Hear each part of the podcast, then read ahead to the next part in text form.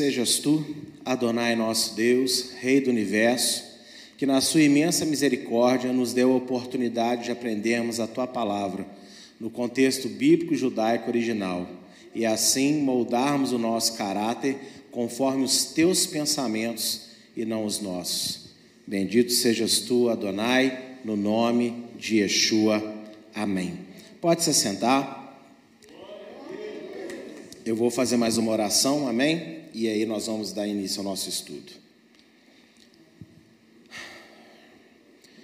Pai, nessa noite eu te peço mais uma vez, me saca da tua aljava, me coloca no teu arco, Senhor, e que as minhas palavras possam ser as tuas palavras atiradas no coração de todos aqueles que me ouvem nesse momento. Que o Senhor possa nos mudar, nos moldar, como foi lido aqui na benção e que o teu coração se alegre com a nossa sinceridade e vontade de receber a tua verdade. Muito obrigado por mais uma oportunidade de poder estar na tua casa e trazer os teus ensinos. É o melhor lugar que nós poderíamos estar nessa noite, Senhor.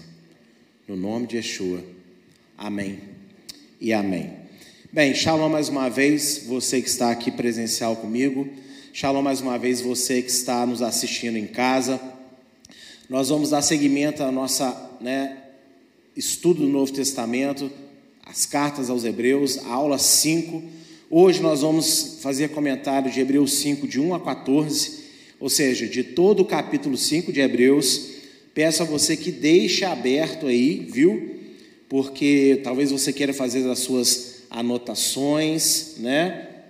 E é importante você conferir, né, aquilo que está sendo falado. Aleluia. E vamos conversar hoje sobre isso que está na tela aí, ó. O pecado pouco falado. Qual será esse pecado, hein? Que é pouco falado. Nós vamos ver ele daqui a pouco, amém? Daqui a pouco nós vamos falar um pouco sobre ele. Do verso 1 ao 5, vai dizer o seguinte: porque todo o sumo sacerdote, tomado dentre os homens, é constituído a favor dos homens nas coisas concernentes a Deus, para que ofereça dons e sacrifícios pelos pecados, e se compadeça ternamente dos ignorantes e errados, pois também ele mesmo está rodeado de fraqueza, e por esta causa deve ele, tanto pelo povo, como também por si mesmo, fazer oferta pelos pecados mas ninguém toma para si esta honra, senão o que é chamado por Deus, como Arão. Assim também o Messias não se glorificou a si mesmo, para se fazer sumo sacerdote, mas aquele que lhe disse: Tu és meu filho, eu hoje te gerei. Após afirmar que Yeshua é o sumo sacerdote dos céus e que ele pode interceder pelas fraquezas das pessoas, especialmente a que se refere à desobediência aos mandamentos de Deus, o autor de Hebreus reforça o seu argumento, detalhando as funções do sumo sacerdote, bem como a escolha divina e capacidade deste de se identificar com os pecadores. Na aula da semana passada, nós fizemos comentário do capítulo 4 e nós demos um enfoque especial nessa passagem tão famosa, né? Porque a palavra de Deus é como uma espada de dois gumes, né? capaz de discernir, né? ainda que juntas e medulas, na é verdade, as intenções do coração. E eu expliquei para vocês que, embora a palavra, né, isso possa ser sim usado para exaltar a Bíblia, para exaltar a palavra de Deus como um todo, o contexto do capítulo 4 de Hebreus ele estava falando sobre o que? Sobre as gerações, lembram? De Josué e a geração que saiu do Egito com Moisés, que apesar de ver todos os milagres de Deus, era rebelde em obedecer os mandamentos de Deus. E ele fica o capítulo 4 todinho falando: não sejamos rebeldes como aqueles lá. E aí ele chega no final dizendo isso, porque a palavra de Deus vai discernir. E eu expliquei para vocês o que, que significa esse texto. Que para a gente não ser rebelde como essas gerações que ele deu exemplo, quando chegar para nós a palavra de Deus, ou seja, quando chegar para nós a verdade, quando chegar para nós a obediência, o mandamento, a gente não pode fazer como aquelas gerações fizeram, que apesar de experimentar milagres, apesar de experimentar a presença de Deus, não obedeceram a Deus. Esse é o foco do capítulo 4, é o foco do texto. Porque quando vem o mandamento de Deus, é Ele que vai discernir quem você é. Porque receber milagre, todo mundo pode receber. Deus faz milagre por pessoas que nem crê nele, ou não faz? Deus ele faz milagres. Você, às vezes, como homem, como mulher de Deus, não precisa ser um pastor para isso. Mas quantas pessoas, às vezes, você clamou, você chorou, pediu a Deus por uma misericórdia, Deus foi lá e fez aquela misericórdia tremenda através da sua oração, e essa pessoa não mudou de vida, não se converteu, não veio para a igreja. Eu já vivi isso muitas vezes. Você já experimentou, pelo menos já ouviu falar de um caso assim? Então, viver o milagre, viver o livramento, isso, é, isso não é difícil de uma pessoa viver, porque Deus é misericordioso. Só que Deus espera, após você viver o milagre, após você viver o testemunho da presença de Deus, você agora vai receber palavra. E aí Ele espera que você obedeça essa palavra. Amém? E aí, quando chega agora no capítulo 5, porque no final do capítulo 4, após essa, isso que eu expliquei, ele diz assim: porque nós temos um sumo sacerdote que pode interceder por nós nos céus. Quem que é esse sumo sacerdote? Yeshua. E aí eu ainda expliquei para vocês: olha, o que, que o autor está dizendo aqui? Tem que analisar todo o capítulo. Se ele está pedindo para a gente não ser desobediente aos mandamentos, como aquelas gerações foram, então, se nós temos um sumo sacerdote capaz de interceder pelas nossas fraquezas, não é qualquer fraqueza apenas, é a fraqueza de obedecer a Deus, a fraqueza de fazer a vontade de Deus. Então, se nós temos fraqueza, temos coisas que nos impedem de obedecer o mandamento de Deus, de obedecer a vontade de Deus, você só continua escravo dessa fraqueza porque você se esquece que há nos céus, assentado à destra de Deus, um advogado fiel, que se você pedir para ele, Senhor, eu não estou conseguindo fazer, me ajuda, ele manda o Espírito Santo dele te ajudar. Está entendendo como é, que é, como que é maravilhoso isso? Lógico que você também pode pedir a Jesus, a Yeshua, ajuda para suas outras fraquezas, amém? Só que eu gosto de explicar para vocês o original do texto, o que, que ele quer dizer na sua essência. As aplicações não são ruins, glória a Deus. Só que é o que eu sempre falo com vocês. A gente usa as aplicações que são boas, mas a gente não pode perder o que está escrito originalmente. E eu acho que o maior problema da nossa geração é falta de capacidade de obedecer a palavra de Deus. Por isso que você tem que anular ela o tempo inteiro. Por isso que você tem que falar que não vale mais, que isso não presta, que Jesus acabou com isso. Por quê? Porque as pessoas têm dificuldade e não estão sendo incentivadas na palavra de que existe um Todo-Poderoso nos céus que pode dar força para a gente obedecer. Quando você diz assim, eu não consigo porque eu sou fraco, você está dizendo a coisa mais verdadeira que você poderia dizer. Só que você não pode parar aí. Você tem que, eu sou fraco, mas o meu Deus é forte. Amém? É na força dele que a gente consegue. O problema é que a gente tem que estar tá fazendo a nossa força. E a gente não ora, a gente não jejua, a gente não busca em Deus a nossa maior necessidade, que é obedecê-lo. Porque é isso que vai fazer com que Yeshua diga para uns conheço e diga para outros não conheço. Quem ele vai conhecer no grande dia? Quem fez a vontade do Pai dele. Estão entendendo isso? Então o que nós precisamos pedir para Deus todos os dias, crendo que Yeshua nos ouve? Senhor, eu amanheci hoje, me dá. Dizendo que o quê? Que quem escolhe o sumo sacerdote é Deus. Não foi Arão que levantou a mão e falou assim: Ó, eu vou me candidatar a sumo sacerdote. Deus falou para Moisés: Eu quero que seu irmão Arão seja sumo sacerdote. Aliás, primeiro ele falou: a tribo de Levi vai ser sacerdotal. Depois, a família de Arão vai ser os que vão trabalhar no templo como sacerdotes e os filhos deles vão continuar essa obra. Então ele está dizendo o seguinte: que não é você que escolheu Yeshua para interceder por você, foi Deus que colocou Yeshua para ser seu intercessor. Essa escolha foi de Deus. Então, o sumo sacerdote humano é a escolha de Deus, quanto mais o que está sentado à destra dele. E aqui no texto ele diz o seguinte: esse sumo sacerdote ele oferece o que? Ternamente. Ele se compadece ternamente, ou seja, com carinho, com amor pelos ignorantes e errados. Olha só, Você consegue entender a diferença de ignorante para errado? O ignorante está errado do mesmo jeito. Mas aqui, quando ele fala errado, é o errado proposital, é aquele que sabe que está errando e erra mesmo assim. E existe o ignorante, aquele que erra porque não conhece. Mas tanto para um quanto para outro, Yeshua intercede. Amém? E ele se compadece com amor. Então, o teu Salvador, todos os dias, ele tem compaixão da sua vida. Você errando de propósito ou você errando porque não conhece o que é certo, ele tem compaixão da sua vida do mesmo jeito. Amém? E o que fala aqui no texto? Que Arão oferecia sacrifício por ele e pelo povo. Por que, que o primeiro tipo de sacerdócio tinha isso? Por que, que Deus né, escolheu um homem pecador? Justamente para isso. Para que ele, Arão, sendo pecador, quando oferecer sacrifício, oferecesse com aquela vontade de que os ofertantes fossem perdoados, porque ele mesmo precisava de perdão todo dia. É por isso que a palavra de Deus diz que se você foi perdoado, você também tem que estar disposto a perdoar. Se você foi tratado com misericórdia por Deus, você também tem que estar disposto a tratar com misericórdia. Está entendendo que o princípio é o mesmo? E é por isso que Yeshua veio em carne para também sentir o que a gente sente e poder interceder com compaixão.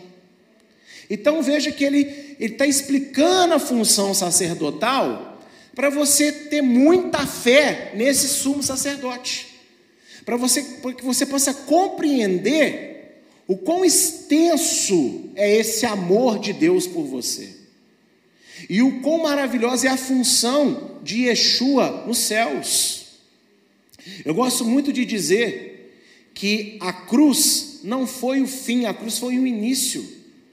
A obra da cruz é só parte do ministério de Yeshua. Ali ele pagou o preço do pecado, mas o trabalho dele não acabou ali. Ele está trabalhando nesse minuto, nesse instante, assentado à destra do Pai como sumo sacerdote, a meu favor, a seu favor, Ele conhece os nossos erros propositais, Ele conhece os nossos erros de ignorância, Ele está lá intercedendo por nós. Agora, quão mais eficaz será o trabalho do nosso líder, do nosso rabino, do nosso grande mestre, do nosso guia, do nosso salvador, se nós tivermos consciência que Ele faz tudo isso e irmos até Ele em oração pedindo isso. Tem gente que pensa que por Deus saber tudo, não precisa de orar. Que por Deus conhecer tudo, não precisa de falar. É o oposto disso. Deus ele sabe. Deus ele já, já conhece. Mas é um relacionamento. Ele chamou pessoas para serem amigos dele. Para ter relacionamento com ele. Então Deus, quando precisar de te mostrar, Ele vai te mostrar porque você não está entendendo mas Ele quer que você busque entendimento e converse com Ele em cima do que você entendeu. Não é porque Ele já sabe que Ele não quer te ouvir. Às vezes a gente conta a mesma história para três, quatro, cinco, dez pessoas, porque a gente conta para a primeira, a primeira pessoa não nos entendeu. A gente conta para a segunda, a segunda também nos entendeu. A gente conta para a terceira, não deu a opinião que a gente queria. Então a gente vai contando para um montão de gente até que alguém fale o que a gente quer ouvir. Ou não é assim que o ser humano faz? Mas às vezes a gente não tem coragem de sentar uma vez e contar para Deus. Que antes da gente falar já nos entende. Já sabe o que a gente precisa. E tem o perfeito conselho para nos dar. Tem o bálsamo verdadeiro para derramar na nossa alma e aquietar o nosso coração. Então o autor de Hebreus vem aqui no capítulo 5 mostrando quem é, o que é um sumo sacerdote, mas dando ênfase o que? No sumo sacerdote da terra? Não, dos céus. Para os hebreus, isso tinha ter uma importância muito grande. Porque, como eu expliquei nas primeiras aulas de Hebreus, o autor está tentando desvincular os seus ouvintes originais do sistema corrompido do templo ou da sua destruição, porque a gente não pode afirmar se a carta aos Hebreus foi escrita antes ou depois de 70 depois de Cristo. Então, essas duas possibilidades. Ou eles estavam sofrendo, os judeus estavam sofrendo porque o templo foi destruído, e ele estava mostrando para eles: olha, calma, o templo foi destruído, mas nós temos Yeshua lá em cima, então dá para a gente continuar adorando a Deus de forma perfeita. Ou a outra possibilidade: vamos desvincular do templo, porque está tudo corrompido lá. Então, estão entendendo isso? Amém? Há muita discussão nos meios acadêmicos sobre a citação do verso 7 do Salmo 2, que é essa frase aí no final: Tu és meu filho, eu hoje te gerei. Pelo autor de Hebreus. Porém, a análise do Salmo 2, junto a Isaías 49, verso de 5 a 7, deixa claro que Adonai ungiu o seu próprio rei sobre Sião, para que reine eternamente. Isto é, te gerei, não se trata de originar um filho, mas da coroação deste filho sobre Israel e demais nações da terra. Em João 8,58 diz assim: Antes que Abraão nascesse, eu sou. É o que Yeshua diz. Então não faz sentido, no dia do, do sacrifício de Yeshua, no dia da cruz, ele falar: é, Eu te gerei hoje como meu filho. E é esse o debate acadêmico que existe. Existem vários tratados e conversas escritos, mas como é que é? Ele é filho, ele foi gerado filho, isso quer dizer o quê? Eu já vi muita gente falando muita coisa, só que você tem que analisar Isaías 49, verso 5 e verso 7. Olha só o que diz. E agora diz Adonai que me formou desde o ventre para ser seu servo, para que torne a trazer Jacó. Porém, Israel não se deixará juntar, contudo, os olhos de Adonai serei, aos olhos de Adonai serei glorificado, e o meu Deus será a minha força. Disse mais: Pouco é que sejas meu servo para restaurar as tribos de Jacó e tornares a trazer os preservados de Israel. Também te dei para a luz dos gentios, para seres a minha salvação até a extremidade da terra. Assim diz Adonai, o redentor de Israel, o seu santo, a alma desprezada, ao que a nação abomina, ao servo dos que dominam os reis o verão e se levantarão, como também os príncipes, a eles diante de ti se inclinarão por amor de Adonai, que é fiel, e do santo de Israel que te escolheu.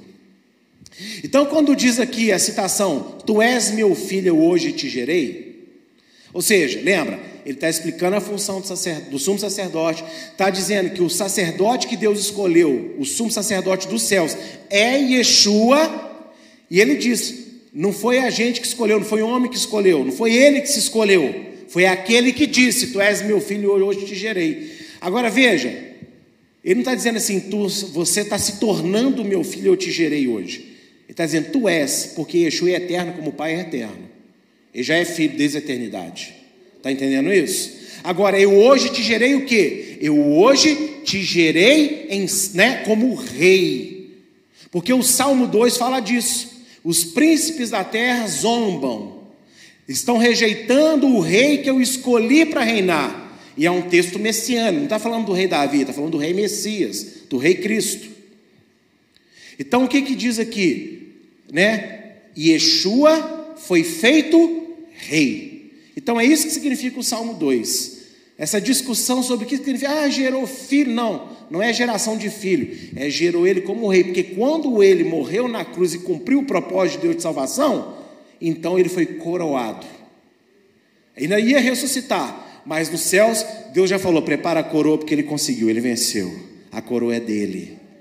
Estão entendendo isso? Então isso acaba com essa discussão desse verso e aí você pode entender o que significa quando Deus fala: Você é meu filho, eu hoje te gerei. Te gerei como rei sobre toda a terra.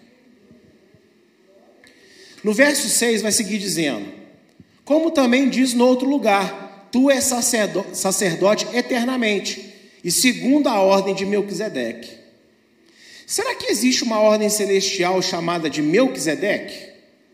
Ou uma ordem celestial pela qual este personagem bíblico operava nos dias de Abraão, né, lá em Gênesis 14, depois que Abraão ele resgata Ló, chega esse homem chamado Melquisedeque, né? E, e Abraão dá o dízimo para ele e tal. E que agora Yeshua também o faz nos céus. Gente, vamos com calma. Será que o que o autor está dizendo aqui é isso? Não está escrito na Bíblia, eu tenho muita dificuldade de aceitar. Porque eu acho que se precisasse a gente saber, Deus falava abertamente. Agora, existem outras coisas que você faz junções e você descobre, que está claro. Essa não é uma das coisas que está claro. E tem gente que fala que Melquisedeque era Yeshua. Não, não era. Porque Melquisedeque, claramente, ele era rei na cidade de Jerusalém, que naquela época chamava Salém. Então era uma pessoa real que existia. Amém? Então não era Yeshua, tá bom? E também não é importante quem ele era. O que o autor de Hebreus fez foi revelar, ou seja, trazer uma revelação do mistério eterno, do ministério eterno de Yeshua, citando com maestria o Salmo 110, verso 4, né? Tu és sacerdote eternamente.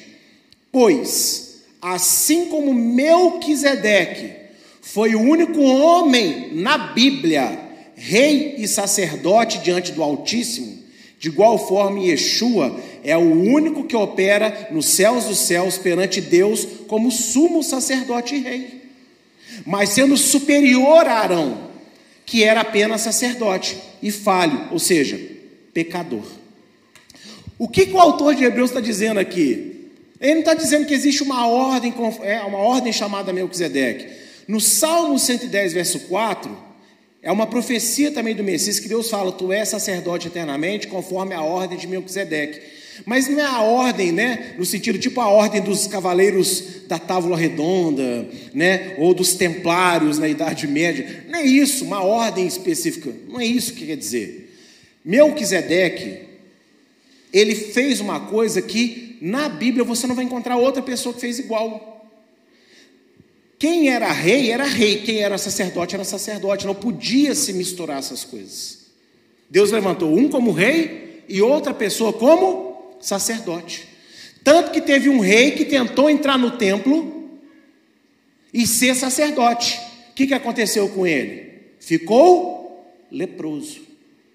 Mas antes da vinda de Moisés, lá no tempo de Abraão, lá na cidade de Jerusalém, que era Salém, existia um homem chamado Melquisedeque, cujo né, a tradução é rei de justiça, ou rei justo. E esse homem, ele operava diante de Deus uma coisa que nenhum outro na história operou, que era ser ao mesmo tempo rei e ao mesmo tempo sacerdote. Então, ele operou diante de Deus em uma ordem que apenas outro na história pôde fazer. Quem? Yeshua. Yeshua, ele é rei, mas ele também é sumo sacerdote nos céus. Então é isso que significa segundo a ordem de Melquisedeque. Amém? Eu achei muito importante explicar isso. Yeshua, da mesma forma, fez dos seus servos aquilo que ele mesmo se tornou: rei e sacerdote de Deus. É, no tópico anterior eu coloquei Hebreus 4,15, porque eu disse que Yeshua é superior a Arão, porque Arão é um homem falho e pecador. Em Hebreus 4,15 vimos na semana passada que ele é sem pecado, então o sacerdócio de Yeshua é superior. Amém? Porque ele não peca. Mas olha só, que interessante. Nós hoje também servimos a Deus na ordem conforme Melquisedeque. O que isso quer dizer? Que a gente vai carregar um botão segundo a ordem de Melquisedeque? Né? Ou fazer uma ombreira, né? Não. Significa que assim como o nosso rei também é sacerdote, nós somos reino de reis e sacerdotes. Em Apocalipse 1:6 e Apocalipse 5:10 diz exatamente isso, porque nos fez para o seu Deus e Pai reis e sacerdotes. O sumo sacerdote é ele, mas nós somos sacerdotes auxiliares. Temos esse papel diante de Deus, reinar e sacerdociar, se é que existe esse verbo, né? Então nós intercedemos diante de Deus, mas nós também governamos. Amém? Um pai tem que governar, um marido tem que governar, a esposa tem que governar, como servo de Deus você deve governar. Cada um, quando vive a palavra de Deus na medida que tem que viver, está sendo rei e sacerdote de Deus. Glória a Deus por isso. Do verso 7 ao 10, segue dizendo: O qual, nos dias da sua carne, oferecendo com grande clamor e lágrimas, orações e súplicas ao que o podia livrar da morte, foi ouvido quanto ao que temia. Ainda que era filho, aprendeu a obediência por aquilo que padeceu, e, sendo ele consumado, veio a ser a causa de eterna salvação para todos os que lhe obedecem, chamado por Deus sumo sacerdote, segundo a ordem de Melquisedeque. Ele está só repetindo aqui a citação do salmo que eu já expliquei para vocês. Alguns usam a expressão nos dias da sua carne, do verso 7, para tentar confirmar a doutrina da encarnação ou vida incorpórea do ser humano como verdadeira. Mas, segundo a Bíblia, não existe vida fora do corpo para o ser humano. As pessoas que acreditam que existe vida fora do corpo, né, que o espírito sai por aí vagando, ou seja, eu deixo meu corpo aqui e o Jimson Gasparzinho, né, resplandecente, branco, fumacento, ele sai por aí, né? Isso não existe. Aí alguém vai dizer, mas eu já fui ali de bruxarias pesadas e eu vi, eu fui, eu, atrave, eu voei, eu fui no outro lugar e esganei a pessoa. Você não foi, o diabo foi e ele te plantou essa memória falsa na sua cabeça. Te enganou. Porque no dia que teu espírito sair do teu corpo, você morre. Não tem como o teu corpo permanecer vivo. Entende? Se o espírito sair, e só quem tem poder de ressurreição é Yeshua. Ele é a vida e ressurreição. O diabo não tem esse poder. O diabo vai ganhar o poder para ressuscitar apenas uma pessoa. Vocês sabem quem? O anticristo. Ele vai ser ferido de forma mortal, mas vai ser ressuscitado para que creiam nele. É a única vez na história da humanidade que o diabo vai poder ressuscitar alguém. Porque fora isso, só o teu Deus pode ressuscitar pessoas. Entenda isso. Em Gênesis 2:7 fala, né? Deus formou o corpo, soprou o espírito e fez do homem o que alma vivente. E o Salmo 106, verso 4, que eu sempre gosto de ler quando eu tenho oportunidade. 146, verso 4 diz assim, ó: Sai-lhe o espírito volta para a terra, né? Naquele mesmo dia perecem os seus pensamentos. O que que volta para a terra? O espírito? O corpo, o corpo é pó, volta para a terra. O espírito vai para onde? Para Deus, não é fôlego de vida? Então Deus puxa o fôlego de volta. E a alma, que é onde estão os pensamentos, o que, que acontece com ela? Cessa. É por isso que eu sou insistente em dizer: crente não pode ficar deixando recadinho para quem já morreu. Ah, mamãe, papai, vovó, tio, ai, que você encontre a sua luz. Não existe isso, a pessoa não está vendo isso. Você quer deixar uma, uma mensagem de homenagem? Olha, foi uma grande pessoa, né, eu mergulhei de conhecê-lo. Isso não é pecado. Isso é honroso, na verdade, amém? Agora, você deixar um recado como se a pessoa estivesse te escutando, vá em paz, meu amigo. Não existe isso. Você está alimentando uma mentira dentro de você. E ele vai ressuscitar para a vida eterna. Mas não tem ninguém brincando com Jesus na glória ainda. Porque se você já tivesse em espírito, no reino de Deus que é espírito, para que você precisa voltar num corpo? Isso é contrário à sua fé. Ressurreição. As pessoas têm que ressuscitar. O corpo que você vai ter vai ser um corpo de glória, um corpo espiritual, ou seja, um corpo sem pecado, mas você precisa de um corpo para existir. Deus é espírito, não precisa de corpo. Os anjos não precisam de corpo, você precisa. Porque é assim que ele nos criou. Então, não existe vida fora do corpo, tá bom? Não existe negócio da vida passada, na vida futura. A vida é essa, aproveite ela enquanto você pode. Todo mundo entendeu isso? E as pessoas já viram muita gente usando isso daí, os dias da sua carne, tá vendo? Porque ele foi carne, mas agora ele é o espírito superior desencarnado. Não. Yeshua é homem. Ele é Deus, mas ele está num corpo de homem, para todo sempre. Quando ele se despiu da glória dele, não foi só para vir aqui, não, foi para sempre, tá? A glória que ele tem hoje é porque Deus o revestiu. Não é a glória dele próprio mais. Ele é dependente de Deus como você é dependente de Deus. Só que ele é o filho de Deus unigênito. Então a porção dele, lógico, né? É superior a de todos nós. Por isso que é só Yeshua que pode interceder pelas pessoas. Porque ele é o único ser humano que morreu, ressuscitou e ficou vivo. Porque os outros que ele ressuscitou morreram de novo. Mas ele não. Ele está vivo. Por isso que não é nenhum santo, por mais que você o admire, e por mais que essa pessoa possa ter sido homem ou mulher de Deus verdadeiro, não pode interceder por você. Porque eles morreram, estão mortos, mas Yeshua está vivo, tem um corpo, está do lado de Deus em glória e te ouve. Ele tem um ouvido, ele está te ouvindo. O que o autor de Hebreus quis dizer é que Yeshua, mesmo sendo a voz de Deus, pela qual Adonai tudo criou, né? Está lá em João 1, de 1 a 3.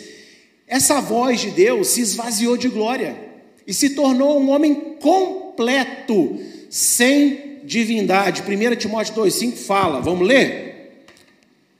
E ó, já estamos falando dele ressurreto. Olha como Paulo fala dele. 1 Timóteo 2,5. Porque há um só Deus e um só mediador entre Deus e os homens. Jesus Cristo, leia para mim na sua Bíblia. Jesus Cristo, homem.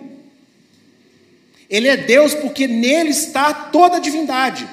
Mas ele é um homem glorioso, está entendendo isso? E Paulo entende isso, Paulo escreve sobre isso. Então, por favor, você que é cristão genuíno, verdadeiro, temente a Deus, você não pode ficar nesse negócio de conversar com o morto.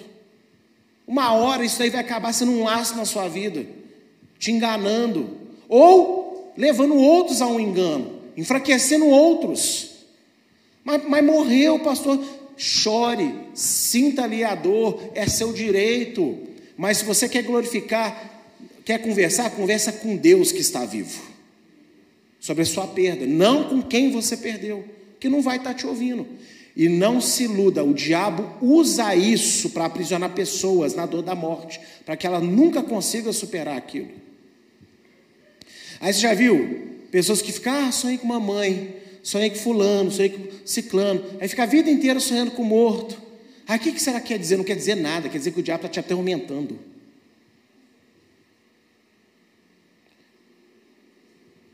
uma pequena exceção ou outra, Deus pode usar a imagem de alguém que morreu para falar com você, talvez devido ao que você precisa entender. Mas eu te garanto que 99,9% dos casos, quando Deus dá um sonho para você que conversar contigo, Ele usa a imagem de alguém que está vivinho da Silva.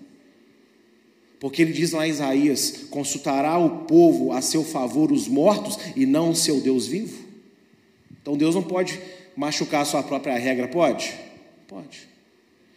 Entendem, amados, que eu não estou aqui denegrindo a saudade de ninguém, eu só estou tentando libertar vocês de um aprisionamento que o diabo faz isso. Amém? Apesar da ignorância do conceito trinitariano comum, o que, que é trinitarianismo ou trindade? Em que Deus é triuno, ou seja, três seres que são iguais em poder e autoridade, mas que só se diferenciam nas suas nomenclaturas e propósitos, formando dessa forma um único Deus. Ou seja, o Pai, o Filho e o Espírito são iguaizinhos uns aos outros. Os três juntos formam Deus e eles só são diferentes nos nomes e no propósito. Um faz isso, o outro faz aquilo, o outro faz aquilo. Isso não é bíblico. Os versos acima mostram que Yeshua, mesmo sendo filho de Deus, portanto, Deus manifesta aos homens, foi, é e será sempre dependente de seu Deus e Pai, Adonai. Yeshua é Deus? É Deus, porque Ele é o Filho de Deus. O Espírito Santo é Deus? É Deus, porque é o Espírito de Deus. Mas veja que a Bíblia sempre trata o Espírito de Deus, o Filho de Deus. Ou seja, do Deus Pai se origina o Espírito e se origina o Filho. Sempre existiram com ele, mas ele, o Pai, é a fonte dos outros dois. Então, tem que ficar claro para você que existe hierarquia nessa trindade. Entendeu o que eu estou querendo te ensinar? O Pai manda, o Filho e o Espírito obedecem. E isso não pode sair da nossa mente. João 15, verso 9 e 10. Vamos ver o que o próprio Senhor Yeshua fala. João 15, verso 9 e verso 10.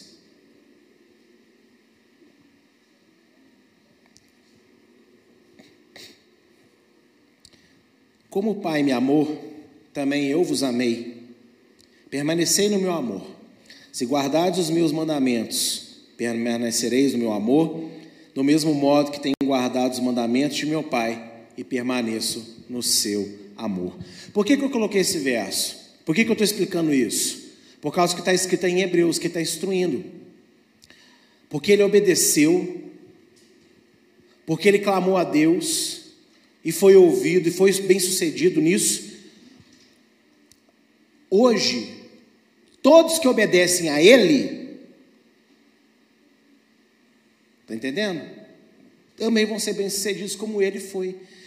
E aqui o autor de Hebreus está logicamente citando João 15, ou seja, ele foi bem sucedido, foi feito sumo sacerdote nos céus, porque ele guardou os mandamentos do pai dele. Então, o pai ouviu ele porque ele foi obediente. Nós também seremos ouvidos se formos obedientes. Não o que ele está falando lá desde o capítulo 4, que eu estou explicando para vocês, desde a aula passada. Não sejamos desobedientes como aquelas gerações. Então, eu vou te dar um segredo aqui. Quer, quer fazer com que Deus ouça a sua oração? Ah, então eu tenho que obedecer primeiro para Deus me ouvir? Não. Esteja disposto a obedecer. No dia que você estiver disposto a obedecer, você dobra o joelho e fala: Senhor, me perdoa, mas eu vou mudar a minha vida, porque agora eu vou passar a te obedecer. Dali para frente, Deus vai mudar completamente a sua história, a sua vida. Ele não precisa que você obedeça antes, mas ele precisa que você queira fazer isso. Por isso que vira e mexe, Yeshua fala: a tua fé, a tua fé, a tua fé. E você tem que ter fé acima de tudo para obedecer a Deus. Quando você se dispuser a fazer o que Deus quer, aí Deus vai te guiar à obediência que Ele espera de você. Mas antes Ele quer que você creia nisso, que você queira isso. Porque Deus não vai forçar você a andar no caminho que você não deseja. Amém? E aí, se você obedece, João 15, como eu disse, se você obedece ao filho, como o filho obedeceu ao pai, você vai permanecer no amor de Deus. Significa dizer que diabo não te arranca da mão de Deus, significa dizer que doença não te arranca da mão de Deus, significa dizer que pessoas não te arrancam da mão de Deus, pobreza não te arranca da mão de Deus, riqueza não te arranca da mão de Deus, não importa o que venha contra você, você estará na mão de Deus, vai permanecer no amor de Deus. Por quê? Porque você obedece o filho, como o filho obedeceu ao Pai. E você quer maior aprovação do que essa? O Filho de Deus foi traído, foi castigado, foi humilhado, foi crucificado, mas foi ressuscitado. E é isso que o autor está tá, tá, tá tentando trazer para a gente. A gente não pode perder isso. E o trabalho do diabo, o trabalho do mundo que não crê em Deus, é todos os dias atormentar a nossa vida, é azucrinar a nossa cabeça, é encher o nosso coração. E ele vai usar tudo que está ao nosso redor. Ele vai usar demônios que estão por aí, vai receber lá, sei lá, um, um Sedex infernal lá, tormento de hoje. Ele vai usar as mídias, ele vai usar as pessoas, no meu caso, ele vai usar os cachorros, vai usar tudo. Vai usar até crente, porque às vezes o crente não vigia. Vai usar parente, porque o parente às vezes não vigia. Mas se nós permanecermos obedientes ao filho, como o filho obediente ao pai, nós vamos, ó, permanecer. Por que, que ele usa essa palavra permanecer? Porque alguém está tentando arrancar. Alguém está tentando te tirar daí. Amém?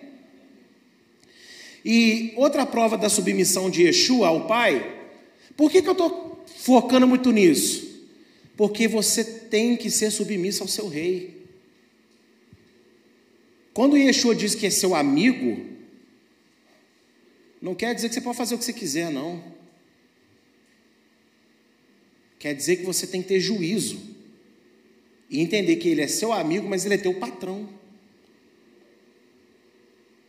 Amém?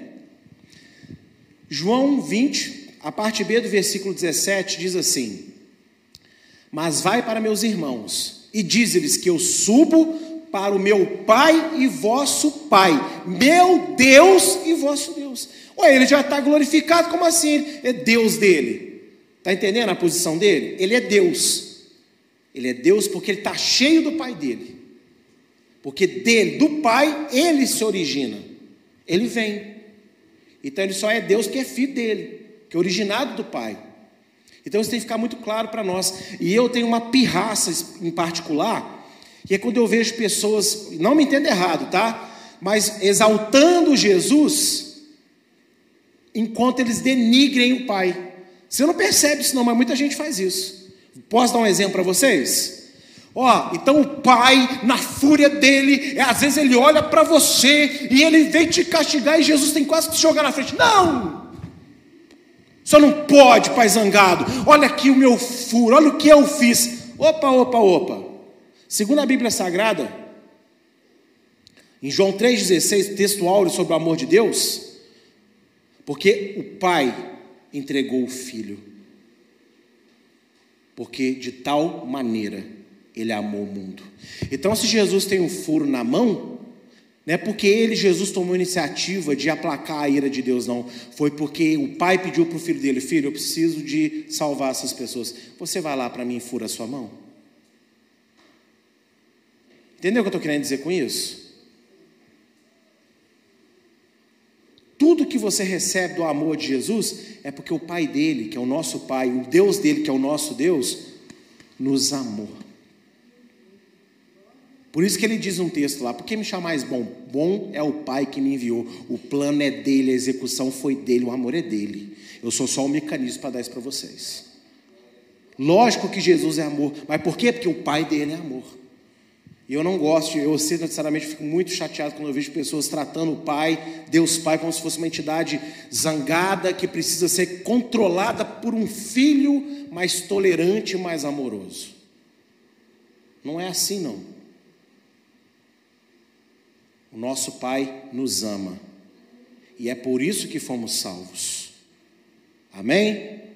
E aqui está claro, ele é teu pai também. Então, todo o carinho que ele tinha por Yeshua, ele também tem por você. E isso é, particularmente para mim, é maravilhoso. E eu quero ler esses textos que eu coloquei como referência. Olha só, Apocalipse, eu vou só, você vai abrindo aí, mas assim que eu achar eu já vou ler. Apocalipse 3,12, olha só o que, que ele diz: A quem vencer, eu o farei coluna no templo do meu Deus, e dele nunca sairá. Escreverei sobre ele o nome do meu Deus e o nome da cidade do meu Deus, e a nova Jerusalém que desce do céu, do meu Deus, e também o meu nome. Ou seja, já está lá no céu, em glória, mas como é que ele fala do Pai? Meu Deus, por quê? Porque ele se esvaziou de glória. Ele depende do Pai para todo sempre. Olha que submissão, ele sendo quem é o rei da glória, mas ele sabe que ele é o rei da glória abaixo de um.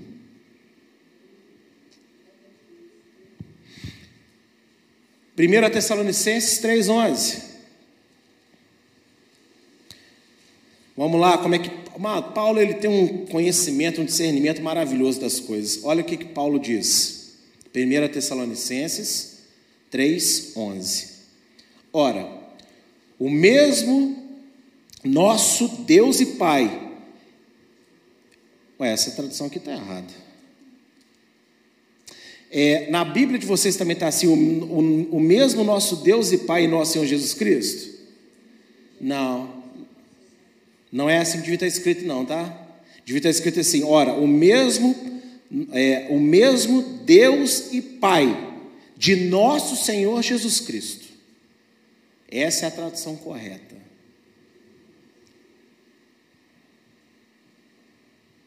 Segunda Coríntios 1:13. Vamos ver se vai estar traduzido certinho também.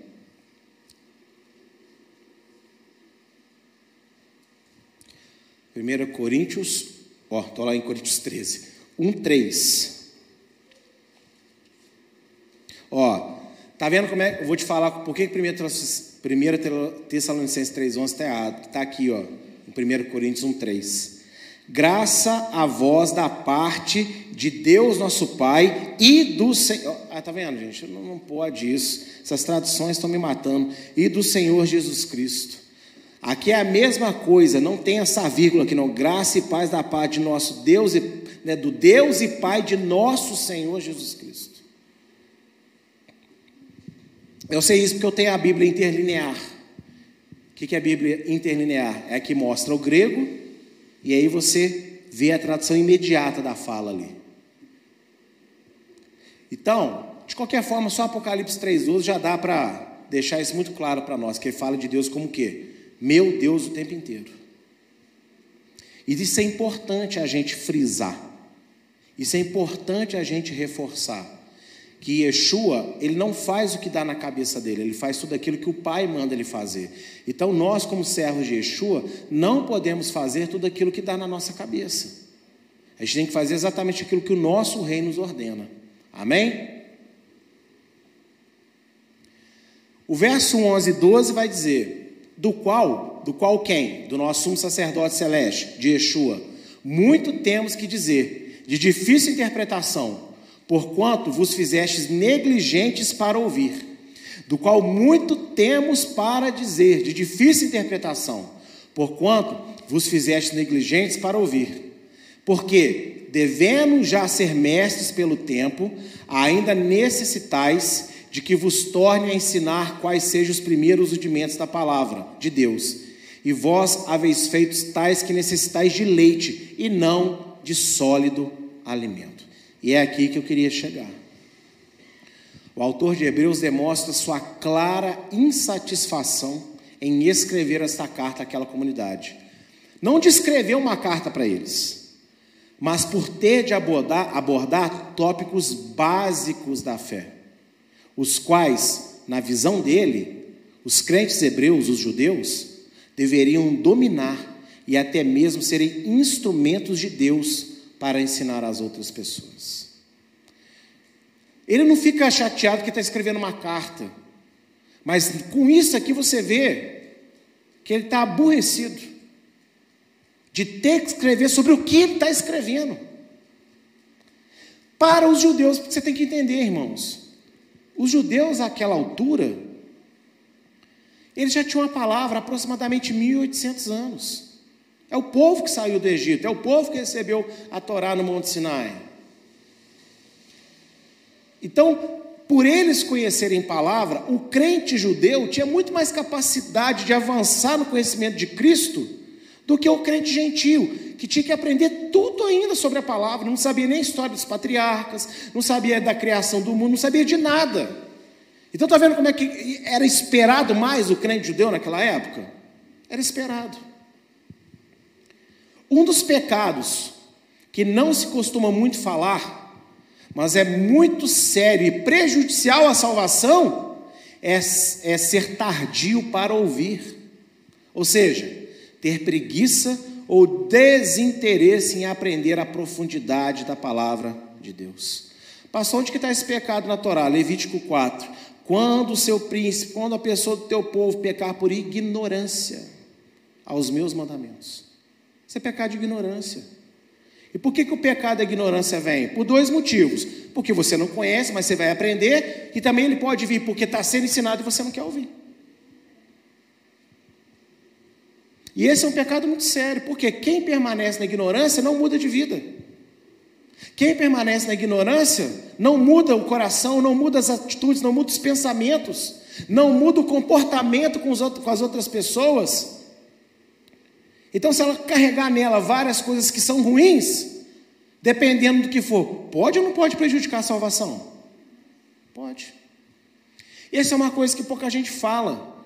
O pecado, e olha, quando você não conhece é uma coisa, porque nunca te foi falado, mas às vezes você está ouvindo, está ouvindo, está ouvindo e, não, e não, não se esforça para aprender, acha que não é importante, aí passa a ser preguiça, passa a ser desinteresse, e você permanece na ignorância, tendo a oportunidade de não ser mais. E é exatamente a crítica do, do autor de Hebreus aqui agora. Vocês se tornaram, se tornaram o quê? Tardios para ouvir. Sabe o que significa isso? Vocês não querem ouvir. Vocês não estão interessados em ouvir. Vocês já tinham que estar, tá, ó, mas vocês não querem. E aí vocês estão o quê? Se alimentando do quê? Leite. Ou seja, só aquelas mensagenzinhas frozou, só aquelas coisinhas assim que não faz ninguém crescer espiritualmente, amadurecer. Fica só ali, no básico. Ah, porque não precisa muito não, é só o básico, é só o básico. Eu já vi, eu já vi pastor falando isso. Não preciso de mais. O que eu tenho tá bom. Ué, como assim que eu tenho tá bom? Nem o Rabino Shula, que para mim é a maior autoridade viva na palavra hoje, eu não vi ele falando isso. Eu vivo ele falando, eu, vivo dizendo ele falar que tem idade que ele tem, são 73, 4 anos, e até hoje ele aprende. Que dirá nós então?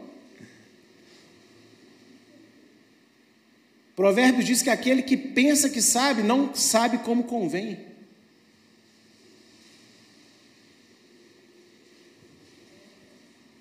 Olha só o que diz Provérbios 1, verso 20 a 26. A sabedoria clama lá fora, pelas ruas levanta a sua voz, nas esquinas movimentadas é labrada, nas estradas das portas nas cidades profere as suas palavras. Olha para mim por um instante. Tem uma pregação no nosso site que diz assim: o desabafo de Yeshua. Que eu falei sobre Provérbios 1, exatamente esse texto. E eu mostrei que essa sabedoria é o próprio Yeshua falando, tá? Salomão só foi um instrumento. E aí, onde que ele está clamando? Em todos os lugares, para todo mundo ouvir. E o que, que ele diz? Olha essa frase em vermelho, quero que você leia bem alto comigo, tá? No 3. 1, 2, 3. Até quando, ó simples, amareis a simplicidade? Então você aí que diz que não precisa de aprender, de evoluir, de crescer, que o básico tá bom, a sabedoria, como é que Paulo diz que Yeshua lá em 1 Coríntios capítulo 1 mesmo? Porque Yeshua é para nós sabedoria de Deus. A sabedoria está clamando, vocês que gostam de coisas simples, leitinho, até quando? E aí ele segue dizendo: E vós, escarnecedores, desejareis o escárnio, e vós, insensatos, odiareis o conhecimento. Você vê que coloca o simples no mesmo pé de igualdade com o escarnecedor e com o insensato. Por quê? Se você não conhece coisas mais complexas, só o basicão, você vai acabar escarnecendo do que é santo. Já viu gente que trata coisa santa como se fosse idiotice? Bobeira? Escárnio. Por quê? Porque você é simples de conhecimento. E aí você vai ser insensato. O que é uma pessoa insensata? Aquela que fala e faz o que não deve. E ele segue dizendo: Atentai para a minha repreensão, pois eis que eu vos derramarei abundantemente do meu espírito. É, quem é que derrama o Espírito Santo na vida dos outros mesmo? Quem é que batiza com o Espírito Santo? Como é? Como é? Quem? Quem? Quem? Yeshua, né? Então e vos farei saber as minhas palavras. Entretanto, porque eu clamei e recusastes, e estendi a minha mão e não houve quem me desse atenção, antes rejeitaste todo o meu conselho e não quisestes a minha repreensão, também de minha parte eu me rirei da vossa perdição e zombarei em vindo o vosso temor. Então quer dizer que quando eu estou passando a perna na minha vida e Yeshua ri? Não. Quer dizer que se no dia do juízo final você for condenado porque você não deu ouvido para a profundidade da palavra, nesse dia, não espera lágrima no rosto de Yeshua, ele vai estar tá rindo de você. Essa é a promessa que ele está fazendo. Vocês têm uma visão muito errada sobre quem é o rei de vocês. Ele é todo amoroso, mas no dia do juízo, amor é só para quem foi fiel.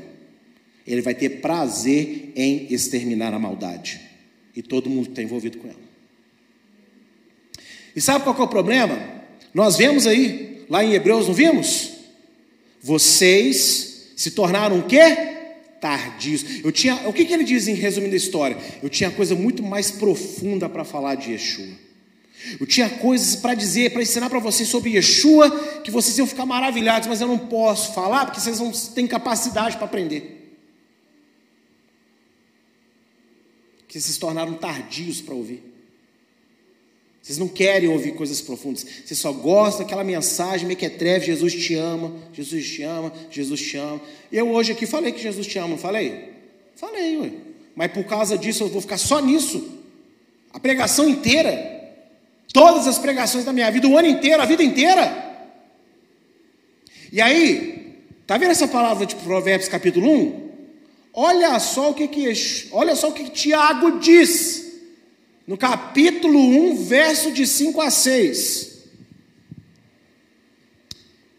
E se algum de vós tem falta de sabedoria, peça a Deus que a todos dá liberalmente, ou seja, com todo prazer. Olha para a frase de cima que eu grifei verde. Eis que vos darei, né, derramarei abundantemente o meu por que, que se você pedir para Deus sabedoria, Deus vai te dar com maior prazer? Porque o Espírito Santo está dentro de você.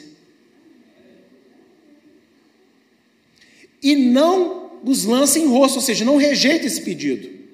E ser-lhe-á dada. Peça, porém, com fé, em nada duvidando. Porque o que duvida é semelhante à onda do mar, que é levada pelo vento e lançado de uma parte para outra. Ou seja, Senhor, me dá sabedoria, me faz entender, mas é muito difícil. Mas melhor que você não pedisse. Se você começar, Senhor, é muito difícil, mas eu creio que você pode me ensinar, é outro. Está vendo como é que muda completamente a mesma frase, da forma de falar? Mas os outros falam que vai pedir para Deus, mas ah, não é para mim, eu não consigo, sou isso, sou aquilo. Então você está pedindo à toa, porque você está pedindo sem fé. E quem habita dentro de você não é qualquer espírito. Não é Exu mulambo, Exu isso, Exu aquilo, o Exu conselho. Quem mora dentro de você é o Espírito Santo de Deus, é o próprio Deus. Não há limites para Ele te ensinar o que você precisa, mas há limitações do seu interesse. Há limitações na sua preguiça. Há limitações na sua fé. E olha quão sério é o alerta de Hebreus. Porque ele está dizendo mais ou menos o seguinte: se vocês estivessem um pouquinho mais interessados em aprender coisas mais sérias, não precisava eu gastar tempo escrevendo essa carta para vocês.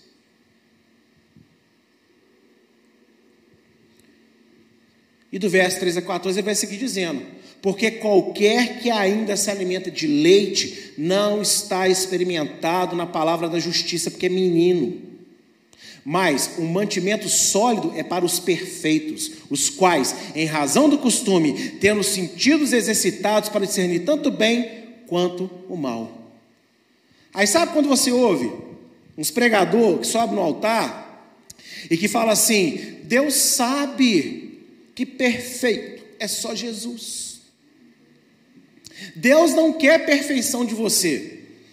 Bem, a gente vai ter que rasgar o livro de Mateus, porque lá no capítulo 6, Yeshua é muito claro em dizer: Sejais perfeitos como vosso Pai é perfeito. A gente tem que rasgar a carta de 1 Pedro, quando ele diz: Sejais perfeitos como vosso Pai é perfeito. Nós vamos ter que rasgar Levítico, nós vamos ter que rasgar Hebreus também, porque ele diz: O leite é para a gente simples. Agora, o alimento sólido é para os perfeitos. O que, que significa ser perfeito? Que você não erra mais? Que você não peca? Não. Perfeito aqui é aquele que busca com muita fome e com muita sede sabedoria de Deus. Quem busca também erra ou não erra. Mas para Deus esses são perfeitos. Porque eles querem sempre aprender mais, eles querem sempre conhecer mais, eles querem dominar mais o assunto, eles querem aprofundar mais um pouco.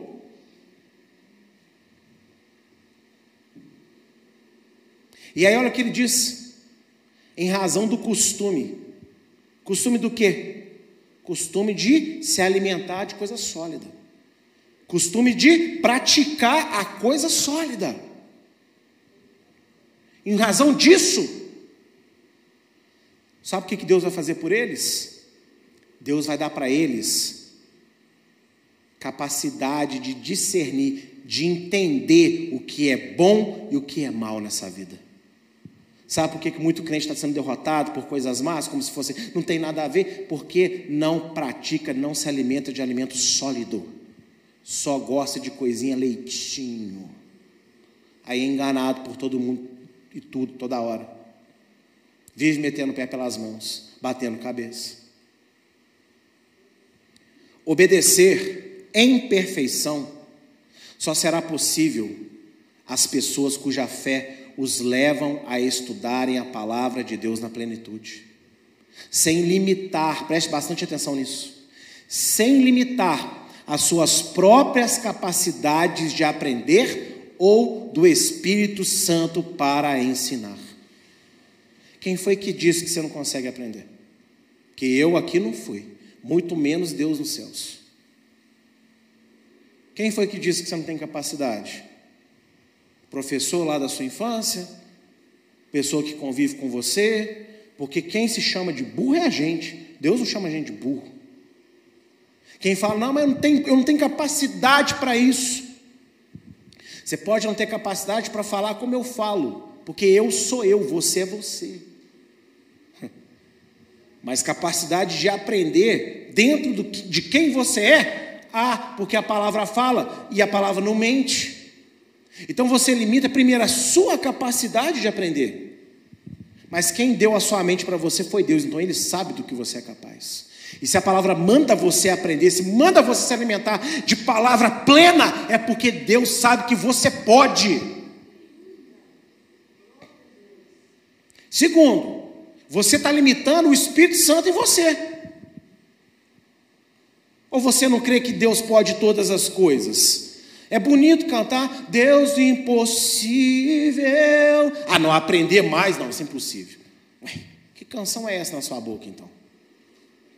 Porque em João 14, de 26, olha só o que Yeshua diz. Mas aquele consolador, e para não restar dúvida, ele diz: né, o Espírito Santo, que o Pai enviará em meu nome, esse vos ensinará todas as coisas, e vos fará lembrar de tudo quanto vos tenho dito. Não está escrito aqui que ele vos ensinará as coisas simplesinhas, bem, bem, bem pequenininhas, bem facilzinhas de entender, para não complicar seu coraçãozinho. O que, que diz aqui? Vos ensinará o que? Todas as coisas. Agora, se você quiser acreditar nesta pregação é, reformista, mentirosa, de que esse todo aí, né, de que dons, assim como eles falam também que os dons espirituais era só para os apóstolos do primeiro século e hoje Deus não age mais dessa forma, fique à vontade. Eu quero continuar vendo eh, Deus me usar em dons e usar outras pessoas com dons também. Da mesma forma, esse todas as coisas que a gente pode conhecer é para todos nós que cremos no nome do nosso Salvador. Porque hoje ainda ele é sumo sacerdote nos céus.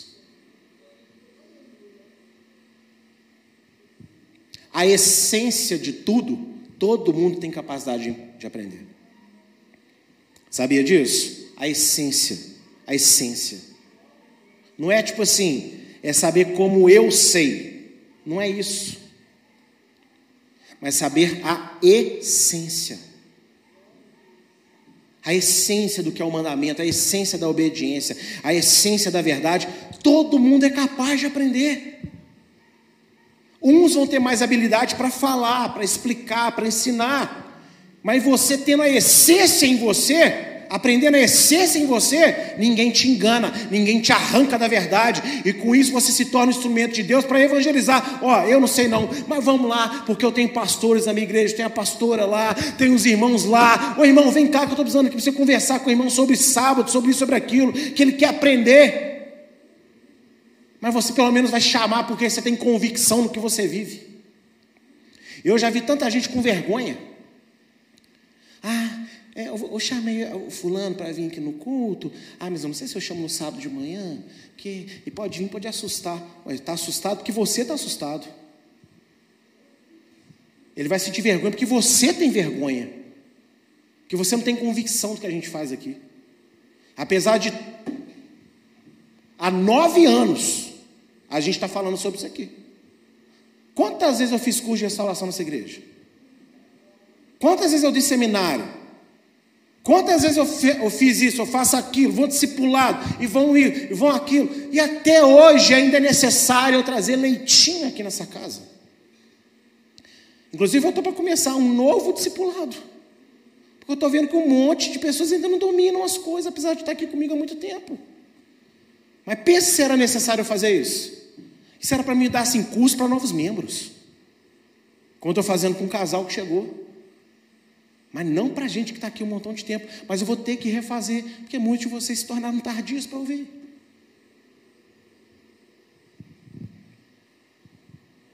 Agora, não é porque você não consegue, não, tá? E nem é porque o Espírito Santo não consegue te ensinar também, não. Porque pelo menos, eu não sei, de repente você tem um Deus diferente do meu. Porque o meu Deus me ensina tudo que eu preciso. E até aquilo que eu achava que eu não queria aprender, Ele me ensina, porque Ele é Deus. E o seu? O que, você acha? O seu é o mesmo que o meu? Quem crê que o, seu, o nosso Deus é o mesmo? Eu creio.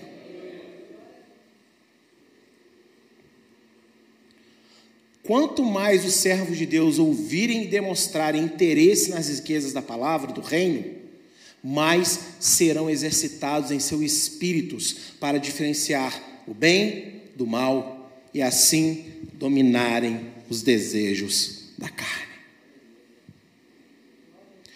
E muitas conversas que eu tenho, e é meu ministério, se vocês sabem disso, essencialmente a conversar, às vezes eu vejo pessoas batendo cabeça com uma coisa tão simples, e ela às vezes até fala para mim o verso mas ela não consegue extrair o simples do verso. O que dirá mais, as coisas mais complicadas? Mas se você entender, quando eu falo isso, talvez você possa pensar que, ah, o pastor está puxando sardinha porque é a igreja dele. Não, eu não estou puxando sardinha porque é minha igreja. Eu estou falando a verdade daquilo que eu creio, porque se eu não acreditar no que é essa igreja, é melhor fechar. E eu falo com verdade. Essa igreja é uma igreja pequena. É inexplicável a sua abertura. É inexplicável tantos anos aí. É inexplicável neste período de pandemia e frieza de muitos irmãos, ela está aberta e se pagando. Porque se você tiver explicação para me dar, eu quero que você sente e me explique, porque eu não tenho. E eu e minha esposa, a gente fica assim todo mês. Como pode? E você foi trazido para um lugar onde tem irmãos, não é só eu não, mas tem irmãos, tem irmãs que têm palavra para dar aqui em cima, com qualidade. Ensino, é Bíblia, mandamento bíblico, festa bíblica, culto bíblico, oração bíblica, profecia bíblica. Mas nós temos que ter total convicção disso.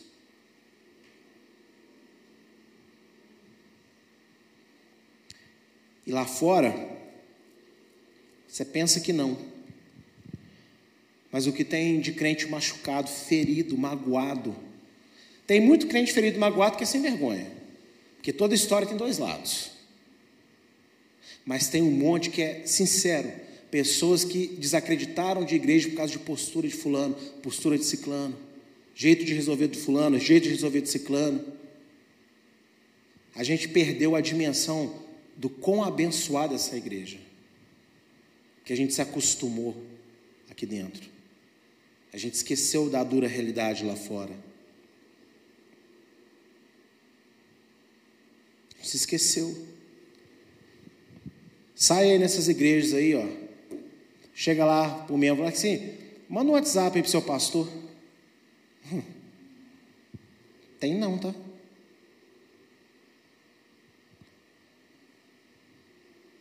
Ah, conversar com o pastor presidente. Inocente. Amor, carinho, vamos. Mas ó, vamos.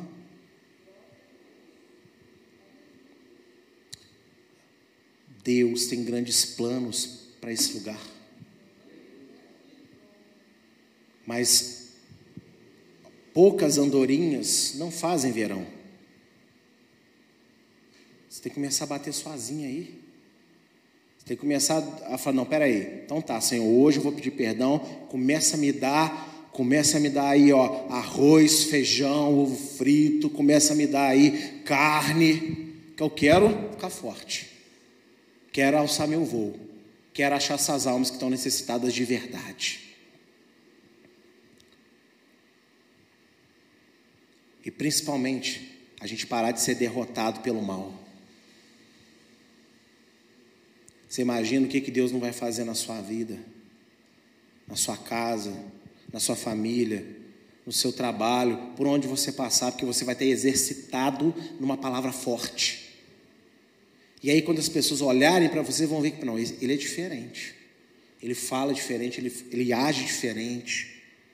Não, esse Deus que ele fala deve ser Deus mesmo. É para exaltar a placa da sua igreja, não para exaltar o nome do teu Deus. E eu quero terminar lendo esses textos com vocês. Olha só o que Yeshua fala, já vou até deixar aberto lá em Mateus 13, porque não ia caber na mesma tela, eu achei desnecessário fazer uma, uma tela a mais. E algumas coisas eu gosto de ler aqui na Bíblia, sem colocar aí. Então eu vou aqui ler Mateus 13, 44 e depois seguir lendo. Olha só o que Yeshua disse: O reino dos céus é semelhante a um tesouro escondido em um campo, que um homem achou e escondeu, e pelo gozo dele vai, vende tudo quanto tem e compra aquele campo. Seguindo no verso 45, 46, outro sim, né, também o reino dos céus é semelhante ao homem, negociante, que busca boas pérolas e encontrando uma pérola de grande valor, foi, vendeu tudo quanto tinha e comprou-a. E 1 Coríntios 13, 11, e aí eu faço comentário. 1 Coríntios 13, 11 vai dizer também.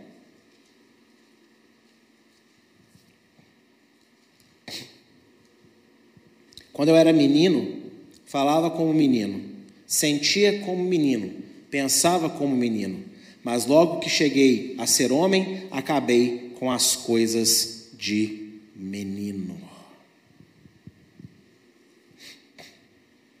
O que, que Yeshua está dizendo aqui? E como é que isso fecha com Hebreus? Se você encontra uma coisa que é boa, que é verdadeira, você não pode medir esforços. Você tem que abrir de mão de tudo que for ao seu alcance para aprofundar nisso que é bom e verdadeiro. Se a palavra que você recebe realmente expressa a verdade do reino de Deus, todo o restante tem que começar a ser secundário na sua vida. Você tem que se esforçar. Isso significa vender tudo. Vender tudo para comprar aquele campo. Que, que, campo? Não é o campo que a gente está falando, a gente está falando do reino. Peraí, peraí. Eu, isso é verdade. Isso é de Deus. Isso é, isso é bíblico mesmo. Bíblico, bíblico. Então eu tenho que aprender. Tem que estudar. Não, irmão, pera aí, vem cá, você vai me responder. Quando eu, deixa eu te falar uma coisa, dar um exemplo meu. Primeira vez que eu saí com, na época do Ministério Aba, que eu saí com meu pastor, que nem tinha Ministério Aba aqui ainda, nós fomos fazer uma visita. E lá eu vi Deus usando ele para falar da vida de uma pessoa que eu sabia que ele não conhecia a pessoa. E aí foi quando eu tive contato com o sobrenatural de Deus. E eu fiquei o resto da visita assim, ó. Quando ele me pediu para falar, eu fiz aquilo que eu não gosto que façam comigo, eu não consegui falar nada. Eu estava tentando entender ainda como que ele descreveu a vida de uma pessoa que ele não conhecia. E a pessoa se acabou ali. Ele não falou dessas profecias mequetréficas, que tipo assim, ah, porque você sofre na vida. Não, falou de coisas específicas. Falei, meu Deus. Quando acabou a visita, ele virou para mim, vamos pegar ônibus ali. Eu falei, ônibus? Mas você não vai pegar ônibus não. Nós estávamos lá no São Mateus. Como assim, filhão? Nós vamos andando daqui até sua casa. Depois eu me viro para ir para casa. Você vai me explicar que história é essa de Deus falar. E foi assim que eu fiz. Não, mas não quero saber. Eu quero entender. E vocês acham que no outro dia eu dei paz para ele? Aqui, vamos continuar aquela conversa. E vocês acham que no dia seguinte eu dei paz para ele? E você acha que no mês seguinte eu dei paz para ele? Eu só dei paz para ele quando Deus passou a me revelar as coisas. Que aí eu passei a entender. Entendeu o que eu quis dizer com isso? Então, meus irmãos, não desperdice as pérolas que Deus tem dado na sua vida. Não se torne tardio para ouvir a palavra de Deus, para aprofundar no conhecimento da palavra de Deus, porque isso é um pecado. E a gente não está vivendo dias que a gente pode se sujeitar a esse tipo de pecado mais. Nós precisamos, a todo custo, aprender a essência daquilo que é verdade, para sermos instrumentos de Deus para trazer pessoas para a verdade. Amém?